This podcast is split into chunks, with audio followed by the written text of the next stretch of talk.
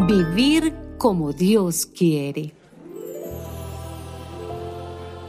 Dios, por su poder, nos ha concedido todo lo que necesitamos para la vida y la devoción al hacernos conocer a aquel que nos llamó por su propia grandeza y sus obras maravillosas.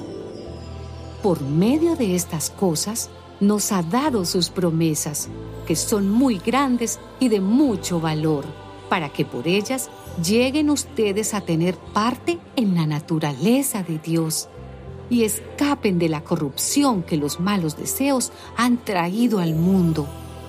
Y por esto deben esforzarse en añadir a su fe la buena conducta, a la buena conducta el entendimiento, al entendimiento el dominio propio, al dominio propio la paciencia, a la paciencia la devoción, a la devoción el afecto fraternal. Y al afecto fraternal el amor. Si ustedes poseen estas cosas y las desarrollan, ni su vida será inútil, ni habrán conocido en vano a nuestro Señor Jesucristo.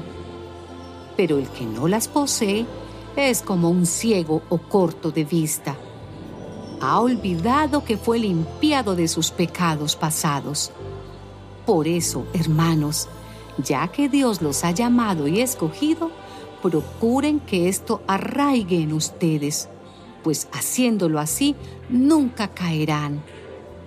De ese modo se les abrirán de par en par las puertas del reino eterno de nuestro Señor y Salvador Jesucristo.